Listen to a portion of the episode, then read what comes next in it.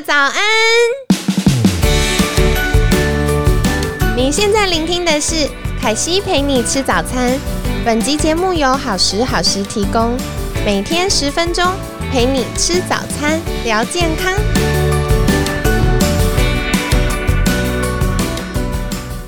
嗨，欢迎来到凯西陪你吃早餐，我是你的健康管理师凯西。今天呢，一样非常开心，邀请到我们厉害又专业的功能医学医师陈君玲医师喽。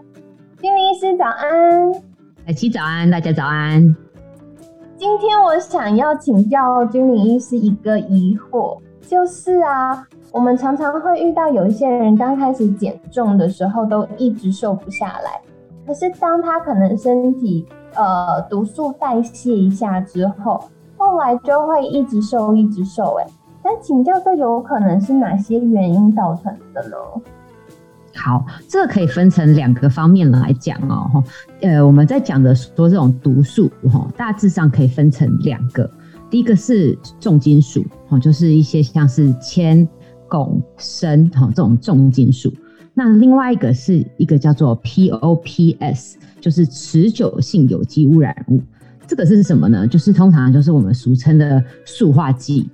哦，就是环境荷尔蒙这些东西。那这些东西对于身体来说是，嗯，来自外界，然后是身体不需要，而且会造成负担的。所以对于身体来说，它其实会需要我们，如果一旦摄取进来，它希望要把它赶快排出去，或者是让它至少要离开血液循环系统，不要对我们的细胞造成损伤。所以你就可以想象说，哈，如果身体今天它要保护你的话，今天有这些很毒的东西进来的时候，它要不就是要排掉，要不就是要找个掩埋场把它掩埋起来。那什么东西是身体最大的掩埋场呢？你有听过脂溶性这个词吗？哈，我们有脂溶性的维生素，我们也有脂溶性的毒素。所以其实脂肪细胞它其实不是不只是一个储存热量的场所。它也是一个储存，不管是营养素或者是毒素的一个地方啊，这样好惊人哦！所以代表说我身上储存的脂肪，这些脂肪细胞里的脂肪，不止放了肥肥的油，还放了很多毒素哦。没错，没错。可是我们每天都有便便，然后也有喝水，而且每个礼拜都有运动去流汗呐，那这样毒素还会储存进去吗？嗯，这个问题就是。像开源节流的问题了，我觉得什么样的状况你钱会变多，就是你赚的多，然后花的少嘛。那什么状况下你身体的毒素会增加？就是你曝露到的毒素，你可能吃进去的，或者是皮肤接触到的、呼吸进来的毒素多，超过你的排除的速度嘛。哦，那现在的人其实老实说哦，像你说每天都有排便不一定啊，现在很多人没有每天排便，对，然后腻的很多。也有很多人没有每天都要流汗，因为运动的量少，然后剩下时间我们都住在冷气房里。哦，再来就是说，其实身体在排泄的过程中啊，啊，大部分还是透过肝肾嘛，好，做第一个阶段的一个代谢，那最后透过我们的呃小便、大便、好流汗和呼吸这四大。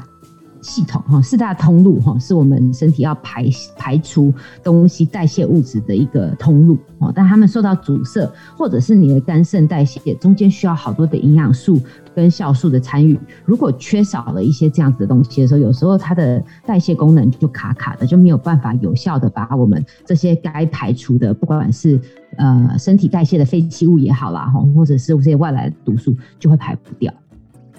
哎，那我这样有一个疑问哦，像刚刚有讲到大小便啊、流汗跟呼吸，那大小便我们很理解，可是流汗应该是我，比如说大太阳天，然后多去跑步这种流汗会比较，因为这样很热嘛，然后有激烈运动可以加速它流比较多，嗯，可以把这些毒素带出来的汗吗？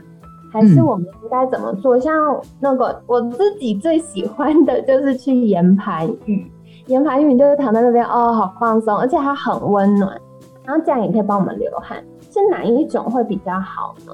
没错，你说到一个关键点了哈，就是我们有所谓的因为运动哈，然后把体温升高，然后造成的流汗。跟一个被动式的流汗，就是你去躺岩盘浴啦、远红外线啦、做桑拿流出的汗，其实你会发现，其实这两个汗的质地会有点不太一样。如果是运动的时候的流汗哈，会黏黏，摸起来黏黏的。嗯，哦，那如果是被动的流汗，它其实常常是非常水的，然后就是整个这样子汗汗水淋漓，但是不黏。那我们身体它在代谢排出这些物质的时候，当然我们呃黏黏的汗水还是会排出电解质这些东西哈。那但是其实真的身体要排除一些像重金属啦，或者是环境毒素，它其实是在这种被动式的流汗，它的它的。排除是更好的。那像大家有可能会听说哈，北欧的国家，尤其是芬兰人，其实是很长寿的。那就有人去研究说，他们为什么会这么健康？就发现芬兰人有非常呃普遍的都会有桑拿的习惯。哦，嗯，所以他们每天几乎都会去桑拿里面，然后呃大量的流汗，然后再吃吃的东西，嗯。那饮食上呢？刚刚君玲医师说吃的东西的部分，嗯，那吃的东西当然他们的饮食上也是相对较少的加工食品啊，哦，所以就会有人去研究说是不是他们这样的一个习惯哈，造成第一个他们的毒素可以排除，那第二个就是这些热会刺激我们身体的一些叫做 heat shock protein 的这种蛋白质哦，然后对于我们的身体的新陈代谢啦，还有我们的呃寿命啦，是是有好处的。哇，我觉得今天得到一个超开心的好消息，原来常常去躺连盘浴。对，而且我觉得这个我可以，因为如果要跟我说明天要去跑步几公里的话，我可能会想说哦，好痛苦哦。但是躺在那边，然后就可以流汗，然后顺便可以瘦一下，然后又可以把毒素排掉，听起来一举数得哎。那不过刚刚在最前面的时候，君玲医师有提到一个我觉得有一点陌生的词，就是环境荷尔蒙。为什么环境的毒素要叫环境荷尔蒙啊？嗯，所谓的环境荷尔蒙的话，它就是指说，呃，它的全名哈叫 POPs，叫做 Persistent Organic Pollutants，就是一直持续在环境中的有机污染物。那这大部分都是我们为了要呃，在不管是农业啦、工业啦，哦，产生的一些化学合成物质，但是它不容易被分解。那在身体里面呢，它又会扮演很像是荷尔蒙的一个角色。那因为它是外来的，跟我们身体的荷尔蒙有点像，又不那么像，所以它会有一些荷尔蒙类似的角色，但是又没有办法被我们身体调控，哦，没有办法被管理，哦，就是有点像外来的，然后嗯，偷偷来完全不受控制，不受政府管制的这样子的一个状况，那就当然就会把我们身体的机能搞得一团乱。那另外它会有一个叫做生物累积效应，大家应该可能有听过说哈。像是有一些大型的深海鱼，像比如说尾鱼，尾鱼的营养价值很高，但是现在大家可能会说，平常不要吃太多，或者是孕妇不要吃太多，原因就是因为我们污染了海洋，所以尾鱼它是呃属于大型的鱼类，它会吃到很多的小型鱼，那小型鱼可能也会在吃其他的小型鱼，所以这些鱼类它们所有的重金属就慢慢的累积在它的体内，到最后呃。吃掉这些鱼的尾鱼，还有吃掉尾鱼的我们，就会摄取到最多的这个重金属。所以很多这种毒素最可怕的就是它又有生物累积效应。哦，原来如此。所以刚刚凯基听到两个部分呢，一个就是其实环境荷尔蒙说穿了，因为在我们上礼拜也有跟大家分享到，就说荷尔蒙是什么呢？荷尔蒙这就是我们身体里面。的传令兵，如果今天有环境荷尔蒙跑到我们身体里面，它就很像间谍，就是它一样帮国王，就是我们大脑传令、传讯息、传来传去，可是它都偷偷传假的讯息。那偏偏呢，它穿的又是正常传令兵的衣服，所以呢，我们的其他细胞啊、器官啊，可能就分不出来，然后就会开始做一些。呃，正常运作以外的事情就会造成身体的负担，而且我刚刚还听到一个很惊人的，叫做生物累积效应。如果我们呃吃的东西吃的食物本身，它吃的东西也被污染，比如说牛吃的呃草或者饲料等等被污染，或我们吃的鱼，那鱼吃的小鱼被污染。那这样一层一层一层累积，特别又是储存在大家最喜欢那个不滋滋的那个肉里面的话呢，那这样我们就会吃的更多。所以哇，听起来好好可怕哦。那这样对，现在现在最复杂的一个点就是说，我们有时候看食物哈，不是真的是说这个食物本身是好或者是坏，而是它是它被害到了，就是鱼被海洋害到了，那可能一些牛被一些不好的饲料或者是一些生长激素、抗生素害到了，或者是在运送加工的过程中。哦，比如说野生的小麦，那但是跟后来，呃，为了要让小麦长得更好，呃，使用的一些基因改造或者是加工的过程，或者是甚至最后撒的农药给害到了，所以现在妹妹嘎嘎变很多。对，所以听起来这个吃到可能每天大家或多或少都有吃到一些，那关键就是代谢了。不过我觉得啊。嗯，在食物当中吃到的这个有点难以避免，可能有的时候跟我们用的器具也有关系，对不对？没错，那其实大家可能听到环境荷尔蒙，一开始可能还是不太知道有哪些东西是属于这一类的。呃，像是戴奥辛，哦，其实大家应该听过了嘛，哈，这个是世纪之毒，那它就是属于环境荷尔蒙。那另外就是比较常见的啊，我们有听过 BPA 吗？它常见于像是一个塑胶瓶子啊，或者是塑胶餐具里面，但是其实它真的无所不在。你以为不用塑胶餐具你就不会碰到吗？其实哈，像我们现在不是很多都是电子发票吗？电子发票，电子发票的那个感应纸，它其实里面很可能也有 BPA。嗯嗯哦，所以这个就是真的要鼓励大家，如果可以，就是用载具啦，你就可以减少。碰到这个上面的塑化剂，呃，一个 BPA 的一个机会。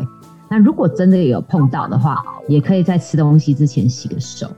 哦，就不要吃进去这样。嗯，那有些人会觉得说，哎，我都没有用到什么塑胶的东西。那我们实际上在临床上啊，我会帮客人验这些环境荷尔蒙，有时候他们就是说，哎，我都避开了，为什么我还是验起来还是高？然后你就会发现，哎，它其实还有这些潜在接触的一些风险。那甚至像比如说，我们有的时候会开罐头嘛，哈，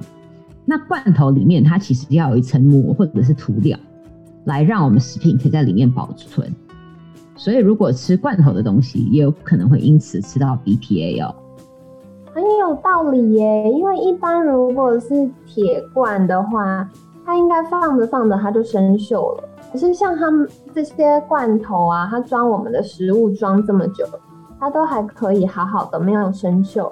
原来是里面有一层涂层就是了。嗯，那像是比如说我们的纸餐具啊，其实你光一般的纸，其实碰到水，其实很可能汤汤水水的东西就烂掉了嘛。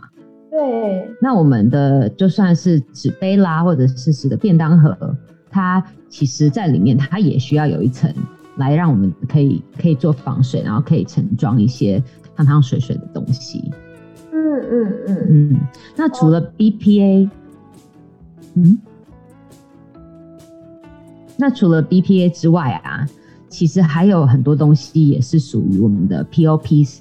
这个这一类的东西哈。那包含像是呃一些杀虫剂、农药，然后一些药物。然后一些呃像砷啊，或者是像尼古丁啊这些类的东西，它都是属于会干扰我们身体的荷尔蒙的代谢。还有一个是大家可能会常常接触，但是不知道的，就是 PFOA 这个东西。这个东西听起来好陌生，但它其实常常在我们身边，就是在我们觉得很好用的不粘锅上面。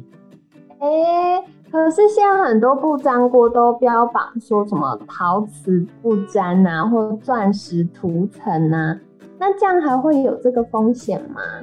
这个部分就是相对比较好了，因为 PFOA 的话，主要就是那个氟化物。哦，对，那这个氟化物如果在我们高温烹调的时候，虽然呃相对来说理论上应该是安全的，但它还是会在我们的食物里面溶出来释出来。所以如果我可以尽量不使用传统的这种不粘锅，或者是它有破损的话，就一定要换新的，这会是比较保险一点的方式。哦，哇，这个好重要！